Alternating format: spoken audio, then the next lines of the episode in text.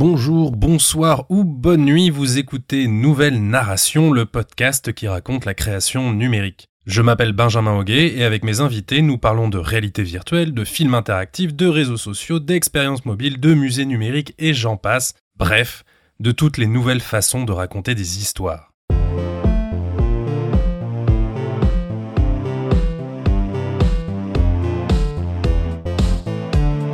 Certaines espèces de requins doivent impérativement rester en mouvement pour survivre. Et dans la création numérique, c'est à peu près la même chose. Quand j'ai commencé ma carrière dans le monde des nouvelles narrations, le truc brillant et sexy à l'époque, c'était le web documentaire, le webdoc pour les gens pressés. La fiction interactive, c'était encore confidentiel, et le jeu vidéo restait un monde bien à part de celui de l'audiovisuel numérique que je côtoyais. Et puis en l'espace de 10 ans, tout n'a cessé de changer. La réalité virtuelle a débarqué, la création pour les réseaux sociaux aussi. On a commencé à toucher aux jeux narratifs plus sérieusement, aux expériences in situ, à l'intelligence artificielle et j'en passe bien sûr.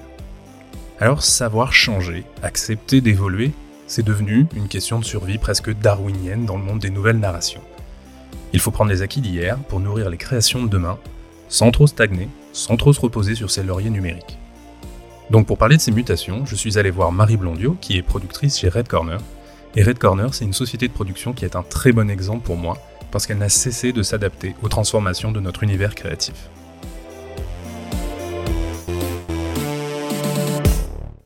Bonjour Marie Blondio. Bonjour Benjamin. Je suis ravi d'être avec toi aujourd'hui. Tu me reçois euh, dans les bureaux de Red Corner à Paris des bureaux très sympas. C'est assez cosy. Il y a une autre boîte de prod qui travaille à tes côtés, si je ne m'abuse. Alors oui, Red Corner, donc euh, c'est des associés d'abord, euh, Bellota Film euh, et historiquement WhatsApp Film, qui sont des sociétés de production documentaire.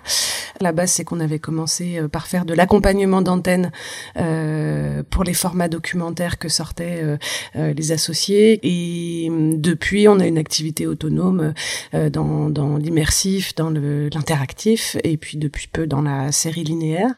Je suis la seule salariée de Red Corner. On partage une administratrice avec euh, euh Bellota Film. Euh, après, plein de configurations en fonction des projets, euh, et puis une team régulière euh, aussi qui, qui, qui travaille avec moi sur plusieurs projets. J'entends Charles Ayat, avec qui on travaille historiquement, Franck Weber également, directeur sonore, Sabrina Calvo aussi, qui est auteur, auteur, écrivain, game designeuse.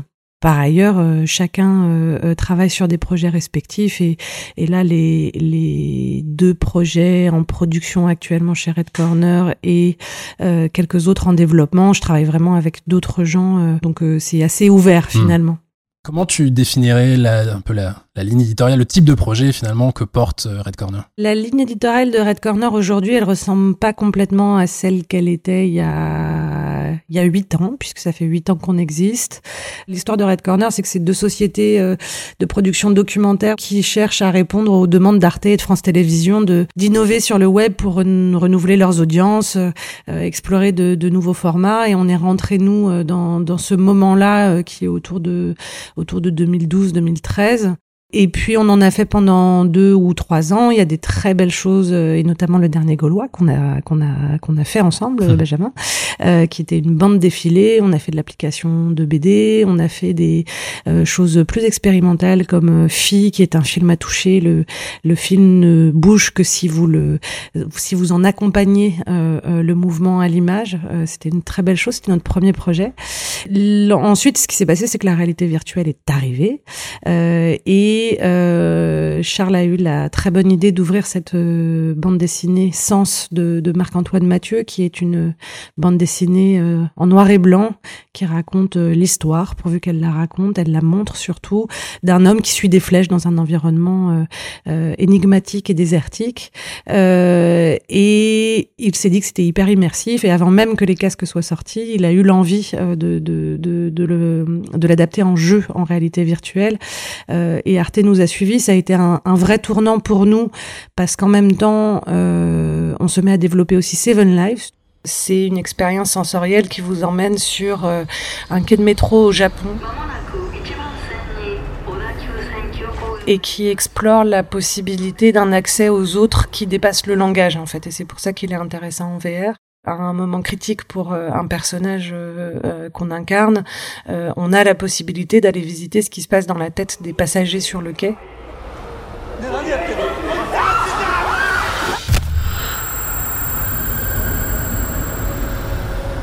Et d'explorer leurs mémoires et leurs souvenirs euh, les plus durs. Et on a développé euh, euh, un langage extrêmement spécifique et une grammaire extrêmement spécifique, avec l'idée que le tout forme une expérience quasi paranormale et quasi spirituelle. Sabrina Calvo euh, et Charles Ayatz, qui en avaient eu l'idée originale, euh, cherchaient à, travailler sur euh, qu'est-ce qu'on peut communiquer, qu'est-ce qu'on peut se communiquer à travers les nouvelles technologies qu'on ne pourrait pas faire avec le cinéma ou n'importe quel autre média traditionnel. Et je pense que de ce point de vue, Seven Lives est, est assez réussi. Donc, je vous invite à aller le voir. Alors, Red Corner, au début, c'est plutôt des objets web, des expériences interactives, et puis après, on est passé sur des projets un peu pionniers en réalité virtuelle à partir de 2014-2015. Et tout ça pour aboutir à quoi aujourd'hui? Qu'est-ce que qu'est-ce que tu fabriques en ce moment? Je dirais qu'aujourd'hui, ce qu'on fait avec tout cet apprentissage, et, et, et ça a pris du temps hein, de d'apprendre à fonctionner avec un moteur de jeu, d'apprendre à fonctionner avec des métiers qu'on ne connaissait pas, euh, des structures euh, de fabrication qu'on ne connaissait pas. Euh, aujourd'hui, on arrive à un, un, horizon qui, je pense, est encore plus vaste qu'avant.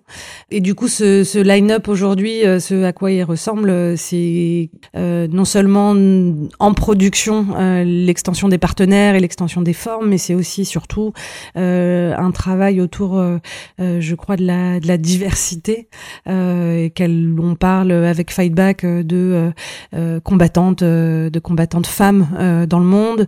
on a un projet de série interactive qui explore le monde lesbien parisien et, et, ses cruautés.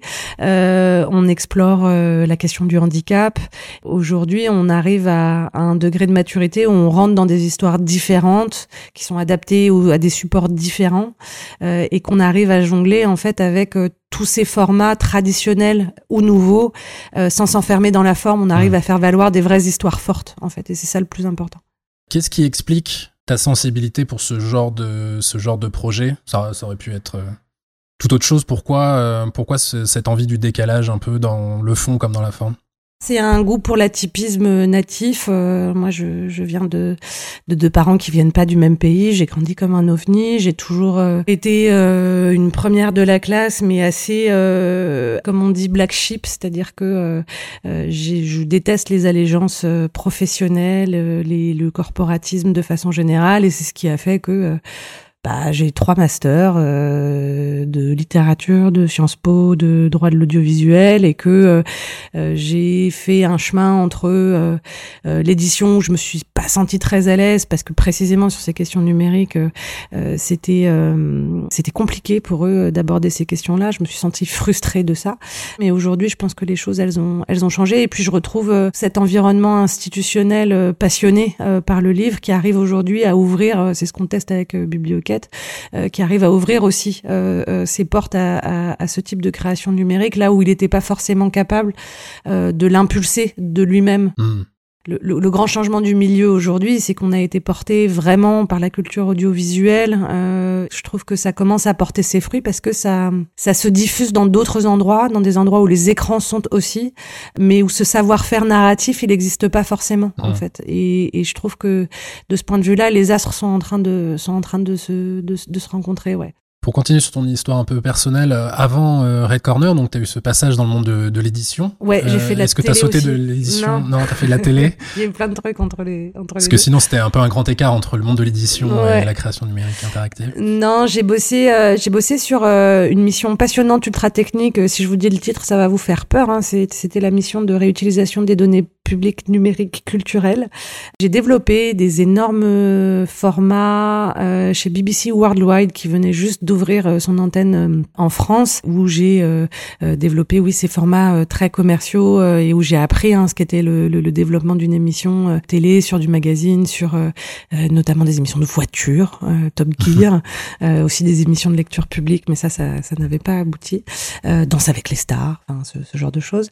C'était assez, assez passionnant de de, de, de, travailler sur des formes qui existaient, qui existaient déjà. Après, l'adaptation télé, elle est pas, il s'agit pas exactement du même métier, mais ça a été super formateur pour ça. Et puis ensuite, j'ai fait du web, j'ai fait de la production web, j'ai travaillé chez Kappa comme chef de projet institutionnel, où j'ai fait, je pense, une centaine, bonne plus d'une centaine de films courts, corporate pendant deux ans.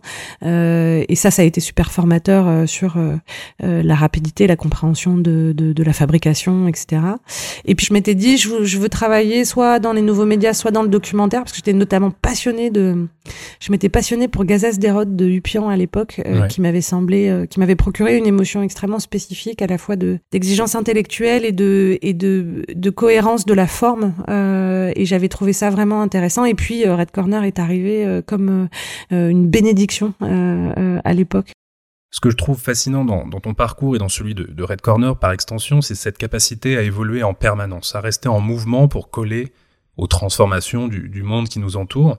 Alors je te propose de rentrer pleinement dans le thème de cet épisode dans lequel nous allons essayer de comprendre comment on mute, comment on s'adapte aux nouvelles contraintes et aux nouvelles opportunités créatives.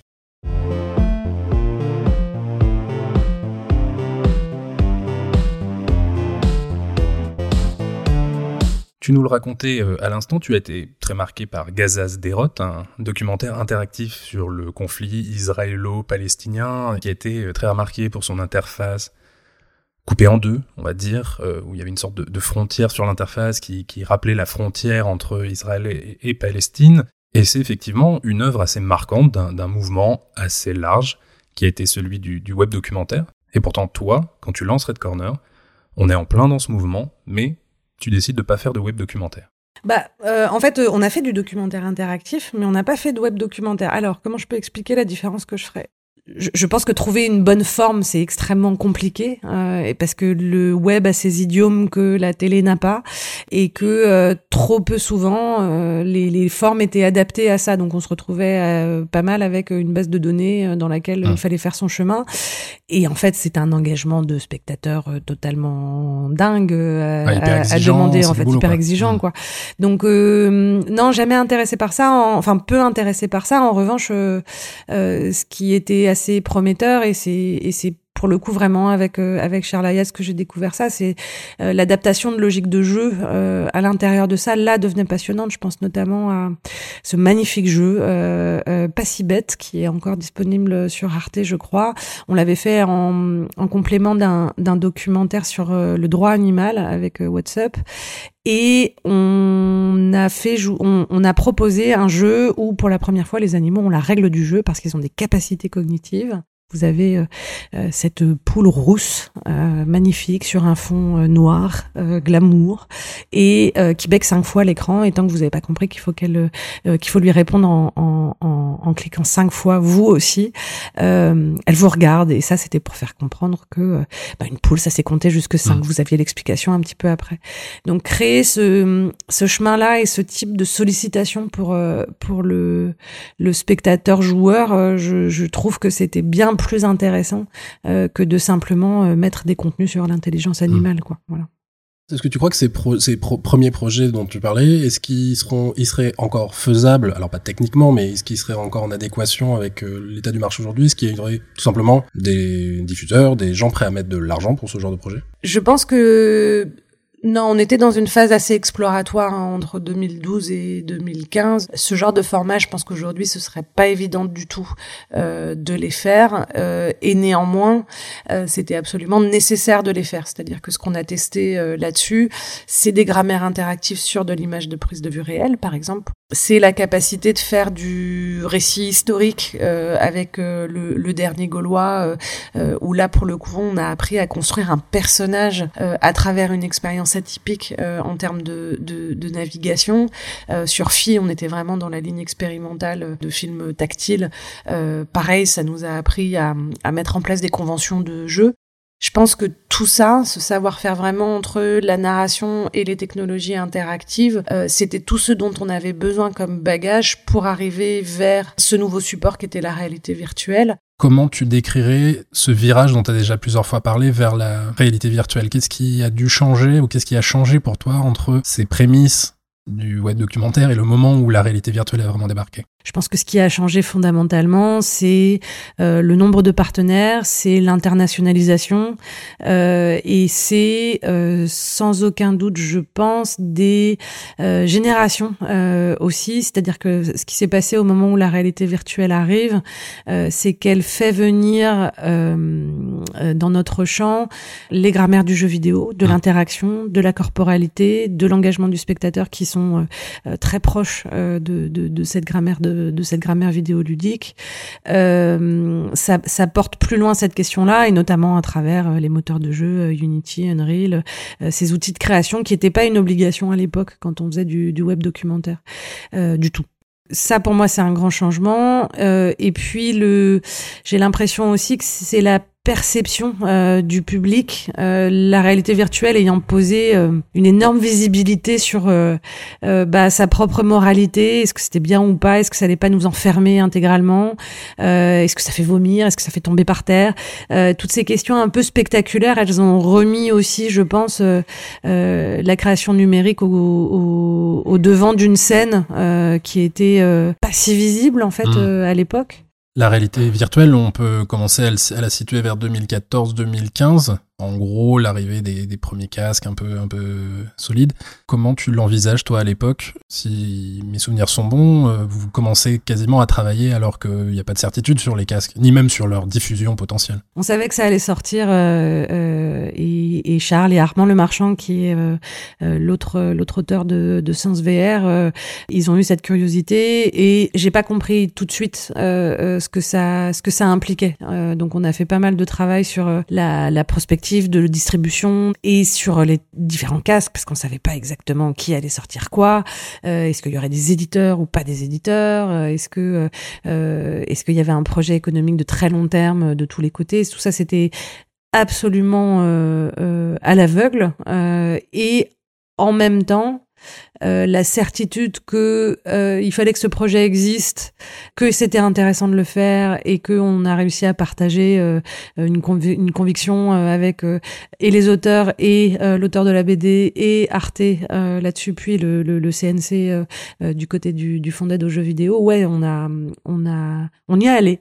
Est-ce que ce je sais pas s'il faut l'appeler un flou, mais une forme de flou en vrai, dans la direction que va prendre un projet. Est-ce que ce, ce flou-là te plonge dans un doute euh, profond à chaque fois que tu lances un projet ou est-ce que tu es suffisamment maintenant confiante dans ta capacité à dire ok je sais pas vraiment où je vais mais j'ai appris à j'ai appris à aller où je ne sais pas euh, en fait, je ce n'est pas cartographique. C'est un faux flou, hein. C'est un faux hmm. flou. Il existe, il faut garder beaucoup de sang-froid face à lui.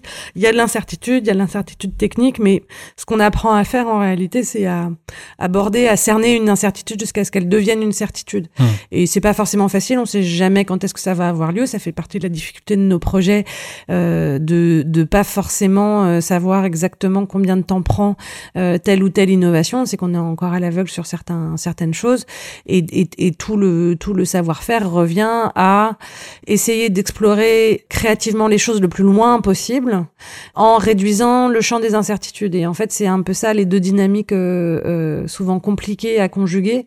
En fait, je, parlerai pas de flou dans le sens euh, où il faut être extrêmement lucide sur ce qu'on sait pas. Hmm. Voilà.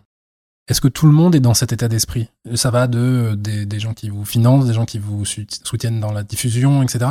Ou est-ce qu'il a fallu euh, convaincre ces partenaires-là bah justement, d'accepter le flou artistique, pour le coup, très littéralement? En fait, on a eu beaucoup de chance hein, que, Arte nous suive sur Sens, que, France Télé nous suive sur Seven Lives, parce que, en fait, euh, certes, il y avait l'horizon, balisé d'une de, bande dessinée, donc c'était assez rassurant. Euh, sur Seven Lives, je pense que le le, le pari était encore euh, plus haut hein, parce qu'on avait décidé euh, d'entrée de jeu alors que les casques n'étaient pas sortis de faire une expérience euh, stéréoscopique interactive mêlant film et photogrammétrie. Enfin bref on, on, avait on avait mis la barre très haut. Non il y a des sauts de foi mais c'est en fait les sauts de foi ils se discutent c'est-à-dire que on établit des hypothèses et on avance et, et, on confirme on confirme pas on avance on n'avance pas sur certains points. De toute façon moi j'ai l'impression que que ce métier devient invivable si on ne propose pas en permanence des solutions.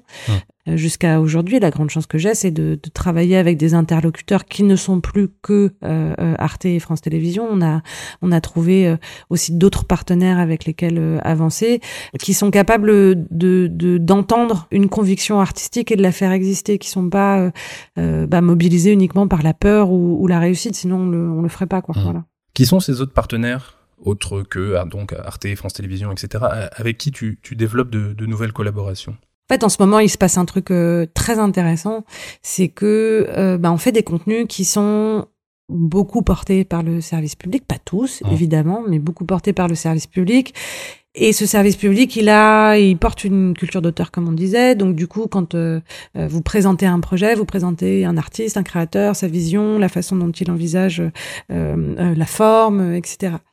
Donc on se retrouve avec des contenus artistiques euh, qui poussent des visions euh, extrêmement fortes pour aller vers des endroits où on ne sait pas forcément exister, qui sont les stores. Mmh. Et ça, c'est compliqué. Euh, demander à quelqu'un d'avoir un savoir-faire de mise en ligne régulier, qui est quasi une question d'actualisation quotidienne des techniques, des politiques, de marketing, etc., c'est compliqué. alors qu'en fait, on a aussi une demande de service public culturel mmh. énorme.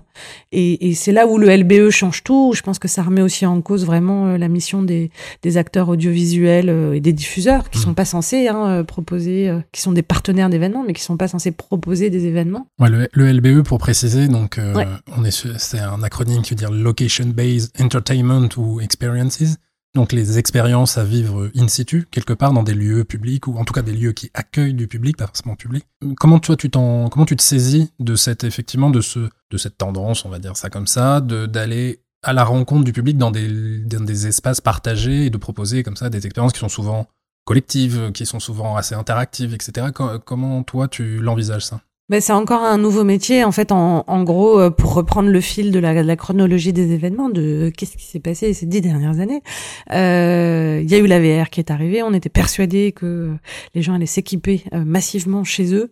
en réalité, c'est pas ce qui s'est passé, comme dans la plupart des adoptions des médias. les gens n'ont pas eu de home cinéma chez eux quand, quand la forme cinématographique est, est, s'est répandue. bah, en fait, il s'est passé la même chose pour la réalité virtuelle. Les gens ne se sont pas équipés chez eux. En revanche, ils étaient assez preneurs de faire des expériences conviviales dans des lieux qui les proposaient. C'était des cinémas, c'était des escape games, c'était euh, euh et c'est aujourd'hui des musées, etc. Donc ça, c'est le deuxième âge de la réalité virtuelle. Euh, ce deuxième âge, il est complexe quand on est producteur parce que ça suppose un autre métier. Ça suppose notamment euh, de rentrer dans euh, dans des réflexions qui sont très proches de l'événementiel du coup, c'est-à-dire une jauge, combien de temps, avec combien de personnes. Euh, pour quel prix? Ce modèle de LBE, si je ne m'abuse, vous l'avez déjà expérimenté lors de la sortie de, de MOA. MOA, c'est une application de réalité augmentée dont l'histoire est adaptée du roman Les Furtifs d'Alain Damasio.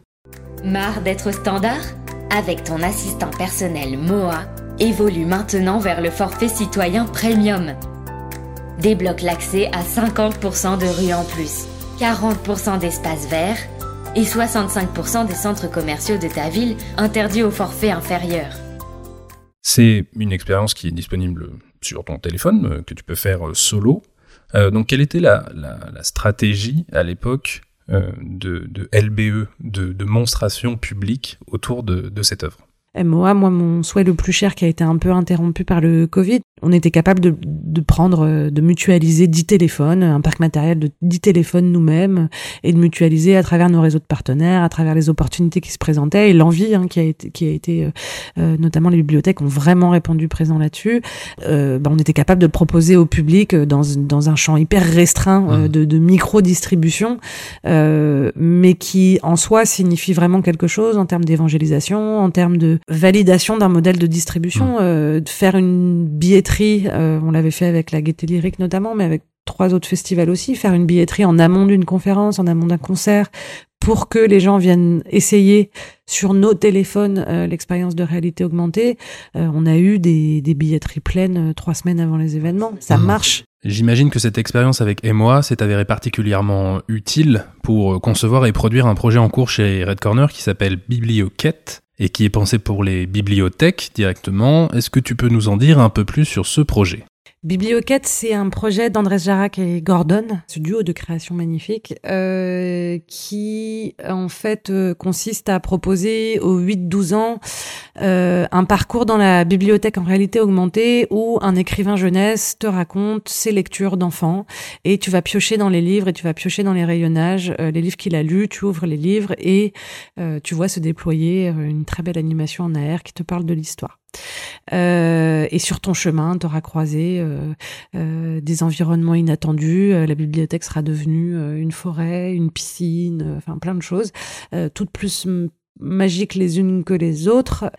Euh, L'idée euh, des bibliothèques, c'est que bah, il y a une demande forte en fait de, de contenu numérique de qualité, euh, avec euh, du savoir-faire aussi de, de, démonstration, une vraie réflexion, une vraie structuration sur euh, bah, comment on fait pour qu'une expérience comme ça, elle soit visible dans les, euh, je crois, 3000, 3700 bibliothèques de France. ça, on commence à savoir faire ces choses-là, ou en tout cas, j'ai l'impression de commencer à y réfléchir de façon un petit peu concrète. Moi, là où j'y tiens énormément, c'est qu'il y a, il y a, il y a des auteurs euh, fantastiques dedans et euh, il, y a un, il y a un émerveillement d'une simplicité folle sur lequel tu peux compter pour apprendre des choses aux enfants euh, ou, partager plutôt des choses aux enfants plutôt que de leur apprendre. Et ce partage-là qui est le goût de la lecture, bah, je trouve ça super que ce soit les nouvelles technos qui nous permettent de le faire. Mmh et que ça répond à des problématiques aussi très concrètes. Hein. C'est pas tous les jours que nos projets euh, répondent à des besoins très concrets, qui est qu'un bibliothécaire il peut pas euh, faire de la médiation euh, euh, fois x nombre de visiteurs qu'il a reçus dans la journée, que il y a plein d'usages en bibliothèque d'enfants, d'ados qui viennent et on les appelle les, les usagers conviviaux. Euh, c'est ceux qui ne vont pas vers les livres euh, et que parfois tu as des réalités. Euh, des parents euh, laissent leurs enfants en bibliothèque jusque très tard parce qu'en fait ils n'ont pas beaucoup d'autres choix et que euh, l'enfant il est un peu euh, il est un peu gardé mais en réalité il n'est pas sollicité. Et quelque part la médiation numérique ça peut permettre ça peut permettre ça. Donc c'est un, un projet qui pour moi a du sens sur tout le long terme de ce qu'on a fait jusqu'ici. Et on, qu'on commence à mûrir, on s'adresse à un public extrêmement spécifique à travers un contenu qui est hyper adapté. Euh, moi, je peux pas être plus contente que ça, en mmh. tout cas. Alors, produire ces expériences pour aller à la rencontre du public, c'est un nouveau métier, hein, comme tu le disais. Qu'est-ce que tu retiens de, de, projets comme Émoi et Biblioquette qui peuvent te servir sur d'autres projets, comme des projets en réalité virtuelle, par exemple? Euh, tout ça nous pousse plutôt euh, à, à, à, formuler des projets avec une d'abord de l'humilité avant d'avoir de super grandes ambitions. Moi, je trouve que le l'horizon des nouvelles technologies, il est drivé par un, un, un imaginaire de la surperformance, du changement radical. Euh, et je trouve aussi très masculiniste. Hein, vraiment, euh, il faut être le meilleur ou le premier, euh, sinon tu tu, tu crèves. C'est très messianique, c'est-à-dire qu'on attend le Messie. Hein. À mmh. l'époque euh, du web documentaire, pour refaire un peu d'histoire, euh, c'était le webmestre, c'était le mec qui savait tout, en fait, qui savait tout faire. En fait, mmh. c'est exactement la même chose avec la réalité virtuelle. C'était censé changer intégralement nos vies, euh, et les journalistes en ont parlé comme ça. Et en fait, euh, ils continuent d'en parler comme ça, ce qui moi m'exaspère vraiment. Alors qu'en fait, le nos usages numériques, c'est des usages très gris, c'est des usages qui sont faits plein d'ambiguïté, bah, d'envie de faire de la réalité virtuelle, mais de manque de temps de faire de la réalité virtuelle, euh, de reconnaître qu'on a une addiction fondamentale à nos smartphones et en même temps euh, que ça nous est super utile. Ce, truc hyper humain d'émotion où en fait euh, tout n'est pas radical dans la façon dont on appréhende nos relations aux machines, on l'entend assez peu. Hum. Et moi j'ai l'impression pour revenir sur la ligne éditoriale de, Red Corner c'est que c'est ça qu'on travaille quoi. On travaille euh, Seven Life c'est une fresque sur la vulnérabilité euh, euh, fille euh, le premier projet qu'on a fait c'était quelque chose de très délicat de très fragile.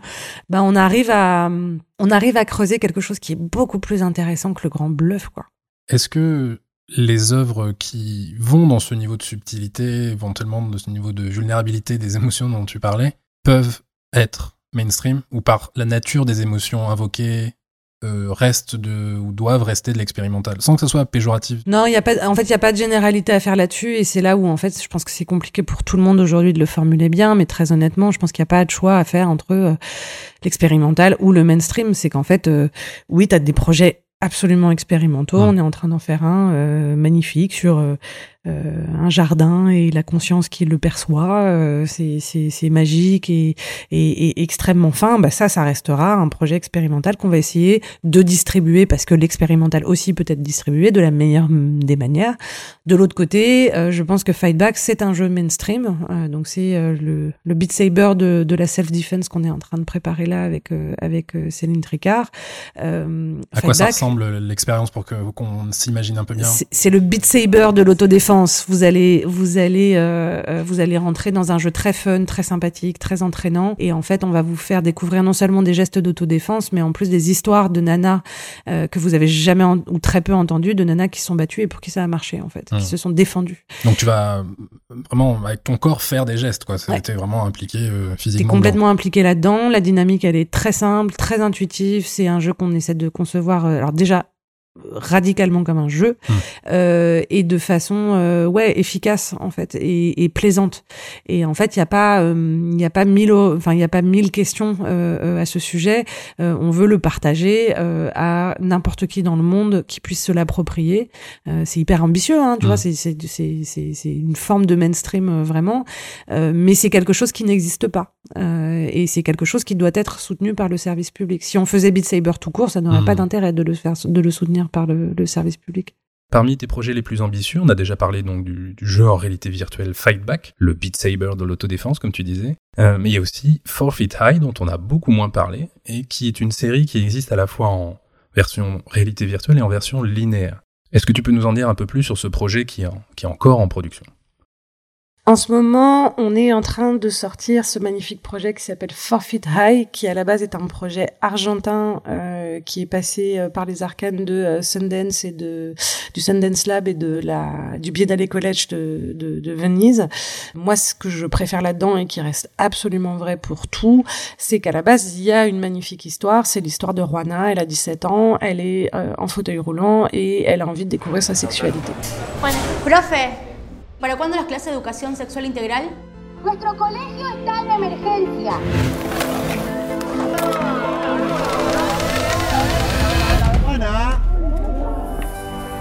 Le personnage est extrêmement impoli.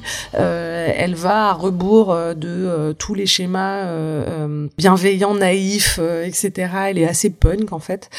Et on arrive, donc moi je suis pas arrivée du tout sur le pilote, les Argentins ont fait le pilote, et on arrive à coproduire avec Arte euh, quatre épisodes euh, d'une série en réalité virtuelle de euh, 10 minutes chacun à peu près, et une série linéaire qui sera diffusée sur Arte Web de six épisodes de 15 minutes à peu près, qui a été sélectionnée, ça c'est une première historique, et je suis vraiment fière, à Sundance cette année, dans leur sélection VR, mais dans leur sélection Indie Series aussi, pour moi, ça consacre un truc euh, auquel je tiens et je pense que c'est ce qui est le principal moteur euh, de, de, mon envie de, continuer à faire ça, c'est que bah ça y est, on arrive euh, dans notre champ immersif à fabriquer des contenus euh, dont l'industrie audiovisuelle a besoin. C'est-à-dire que les choses se passent exactement à l'inverse euh, d'il y a dix ans avec le transmédia, on déclinait des licences audiovisuelles euh, vers les nouveaux médias. Mais en fait, aujourd'hui, c'est l'inverse, c'est qu'en fait, la liberté euh, et, et j'ai envie de dire la radicalité qui nous est permise, euh, elle aboutit à des contenus qui sont comme celui-là. Forfeit High, c'est euh, une jeune femme en fauteuil roulant devant la caméra. C'est une actrice absolument formidable qui éblouit l'écran alors que elle a, elle a jamais fait de film, elle a jamais tourné, elle a jamais été comédienne et une co-réalisatrice. donc activiste qui elle aussi est en fauteuil roulant, bah, ce genre de schéma-là, euh, l'industrie en voudrait pas forcément parce que très incertain, etc. Et quelque part, donc cette radicalité qu'on a eue, euh, bah, en fait, ça donne que euh, à l'image euh, sous la forme de série linéaire, bah, il y a quelque chose de nouveau. Et ça, je pense que euh, euh, c'est la fin d'un, c'est la fin d'un complexe ou c'est la fin de, c'est la fin pour moi de de, de l'idée que bah, nos histoires, on les fabrique, on les fabrique comme on peut. elles atteignent jamais la puissance de l'audiovisuel. Pour moi, c'est l'inverse. Hein, c'est que la jeunesse, la radicalité et même, je pense, l'ouverture à la diversité, hein, qui, est, vraiment une question actuelle aujourd'hui. Aujourd'hui, euh, nos histoires, elles ont de la place euh, euh, à l'intérieur du circuit audiovisuel ou même du circuit jeu vidéo aussi. Les deux grosses industries entre lesquelles on travaille, je pense qu'elles ont besoin de nos, histoires qui reste encore un petit peu difficile à voir, c'est comment tu trouves la cohérence entre tous ces projets dont on, dont on a parlé, entre, entre Biblioquette, qui est une expérience pour l'instant francophone, relativement locale à vivre en bibliothèque, entre Fightback, est un jeu plutôt grand public, dirons-nous, en, en, réalité virtuelle, euh, entre Forfeit High, qui est une série linéaire VR, euh, plutôt euh, mode coproduction internationale. Est-ce qu'il y a vraiment des points communs entre tout ça, ou est-ce que juste t'aimes bien partir dans tous les sens sans, sans, sans dire ça méchamment? Non, en fait, euh, c'est extrêmement complémentaire en fait parce que parce qu'il n'est pas du tout improbable que Biblioquette euh, euh, devienne un projet de copro inter aussi parce qu'on aura développé la techno et c'est comme ça qu'on est en train de penser le projet techniquement avec Small Studio. c'est que ça nous ouvre la possibilité d'offrir à d'autres écrivains jeunesse de pouvoir témoigner dans des pays francophones en premier, ça c'est c'est absolument évident. Et puis éventuellement à l'extérieur si on fait la preuve de nos de notre succès, ça je le pense pas du tout euh, en fait, je le pense nativement, localement, mais en fait, il y a un projet derrière aussi qui peut être encore plus ambitieux si on y arrive. Euh, tu ménages des possibilités. Fightback, c'est exactement la même chose. Euh, c'est qu'on a une pensée avec Céline qui, je pense, est très pragmatique. Et ça, c'est le fruit aussi du fait d'avoir vécu une vie un peu foraine, quoi, avec la, réalité virtuelle. On est allé, on a fait tester à des centaines et des centaines de gens depuis cinq ans de, la réalité virtuelle, une techno qu'ils connaissent pas, etc. Ça, tu capitalise vraiment, euh, et, et, notamment en te disant, euh, bah, je vais commencer mon circuit de distribution avec des associations locales que je connais et que j'aurais croisées parce que Fightback est aussi un documentaire et, et qui se déploie dans, dans cinq pays. Euh, euh, on va rencontrer des associations, on va travailler avec elles. Bah, pas plus tard qu'hier, on commençait à échafauder des projets formidables. C'est la même continuité, sachant que ce qui fait fondamentalement le travail, c'est juste que tu amènes une histoire à à d'une part à exister, ça c'est la fabrication, d'autre part à être vu, et que quelque part l'intérêt pour l'histoire, euh, ce truc très simple que tu as au début quand tu as un pitch de projet euh, et que tu as un frétiment, bah en fait euh, en distribution c'est exactement la même chose quoi. Enfin tu une fois que tu l'as, bah tu peux faire rayonner, tu peux faire rayonner des gens. C'est pas des questions de de stratégie froide quoi. Je pense pas.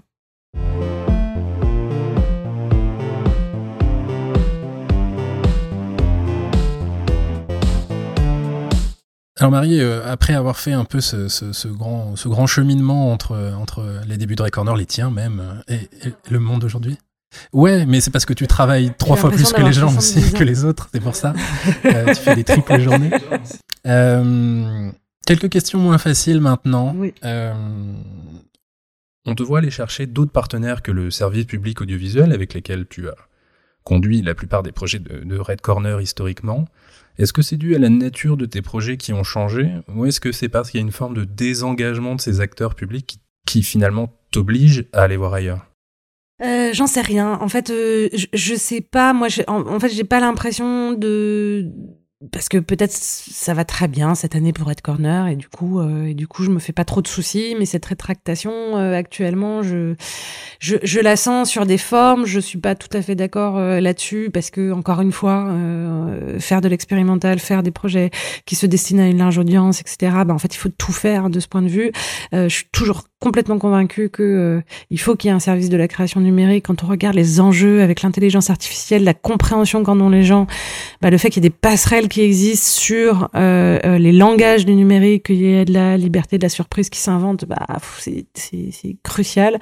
Donc, cette rétractation actuellement, moi, je la sens pas. En revanche, euh, ce qui est certain, c'est que dans la façon de faire les projets, euh, j'ai l'impression que euh, bah, les diffuseurs de services publics télévisés ne peuvent pas suffire à tout en fait, et notamment sur cette question du LBE, euh, de, de, de, de, des expériences sur euh, site physique. Euh, il faut être plusieurs et il faut être différent euh, pour pouvoir faire ce genre de projet. Après, la bonne nouvelle, c'est que les gens comprennent de mieux en mieux. Hein, les musées notamment, avec lesquels je travaille pas beaucoup, moi je trouve ça passionnant parce que ce sont des endroits qui ont besoin de nos contenus en fait. Donc quelque part euh, euh, ça, demande à être euh, éclairci. Hein, je pense ces questions de politique vis-à-vis -vis de la création numérique. Je sais pas tout, mm. mais j'ai aujourd'hui, moi, ça me fait pas intégralement peur en fait. Je me sens pas intégralement menacée par ça.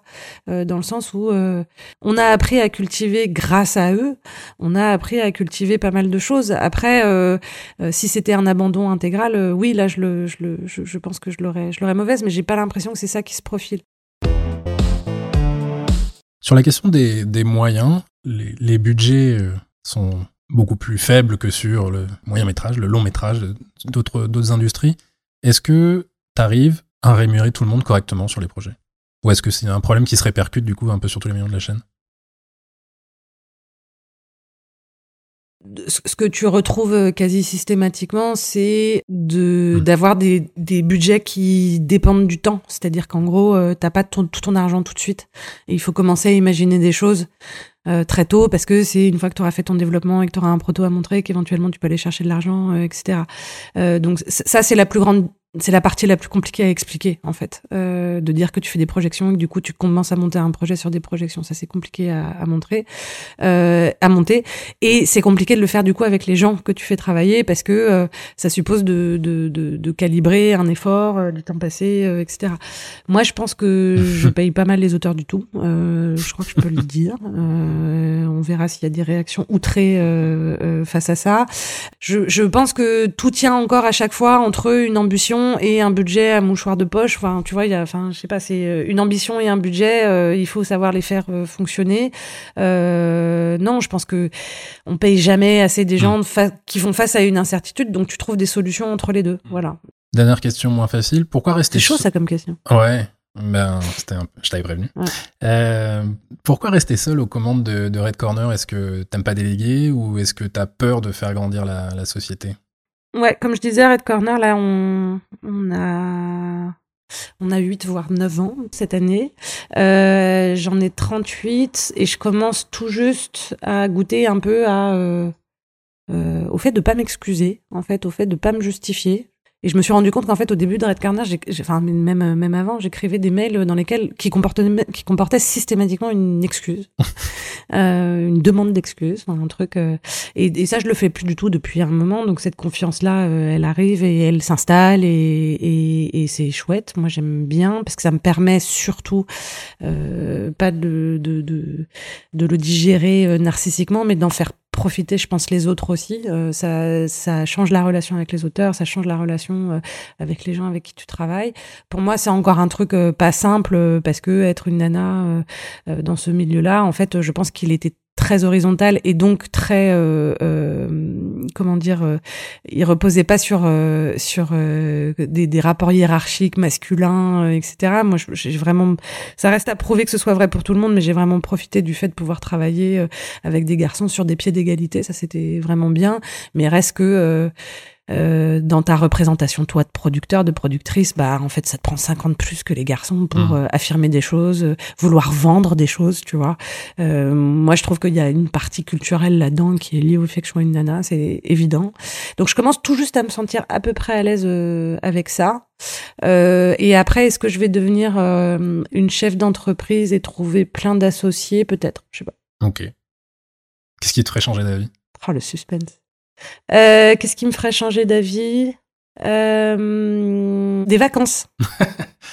si je prenais des vacances et que je prenais un Ah, petit peu le temps de le temps de réfléchir, je réfléchir. pense que ce serait mieux. Ouais, voilà. Mais ça, je vais le faire. Je vais le faire. Ok. Non, non. Donc, Non, à en fait, en vrai, je, en vrai, je, je, je ne sais pas quel est le bon modèle pour être corner. Jusqu'ici, tout va bien et on et, et je suis heureuse de faire les contenus que je produis vraiment. Mm. Et c'est et, et les projets, il faut les aimer très fort. Euh, et et c'est ce qui se passe et c'est ça qui me tient. Euh, ce qui me tient, c'est la sincérité aussi des rapports que j'ai avec les gens avec qui je travaille de façon générale. J'ai j'ai personne qui me plombe. Euh, j'ai personne qui qui Qui rend des comptes, à qui euh, rend des comptes. mm. Euh, on discute avec mes associés, mais en réalité, j'ai une liberté folle. Enfin, tu vois, je, je, je suis très heureuse, très libre et du coup flexible pour accueillir ce qui peut arriver Mm. euh, euh, comme ça. Donc, c'est peut-être un truc qui euh, arrivera qui te fera changer d'avis. quoi. Voilà, Mm. je ne sais pas. On verra. La suite au prochain épisode. Enfin, pas, pas du podcast, mais le prochain qu'on fera ensemble. Quoi. Super. Voilà. À très vite. Et ben merci beaucoup Marie pour euh, cette chronique incroyable de Red Corner et du monde des, des nouvelles narrations. Ah là là, le titre. Ouais. Merci Benjamin. Ciao ciao. Si vous aimez le podcast Nouvelle Narration, parlez-en autour de vous, bien sûr. Et si vous voulez me donner un petit coup de pouce, le meilleur moyen, c'est encore de laisser une note et un commentaire sur votre application de podcast préférée. Merci beaucoup si vous avez le temps de faire ça. Et dans tous les cas, à très bientôt pour un nouvel épisode de Nouvelle Narration.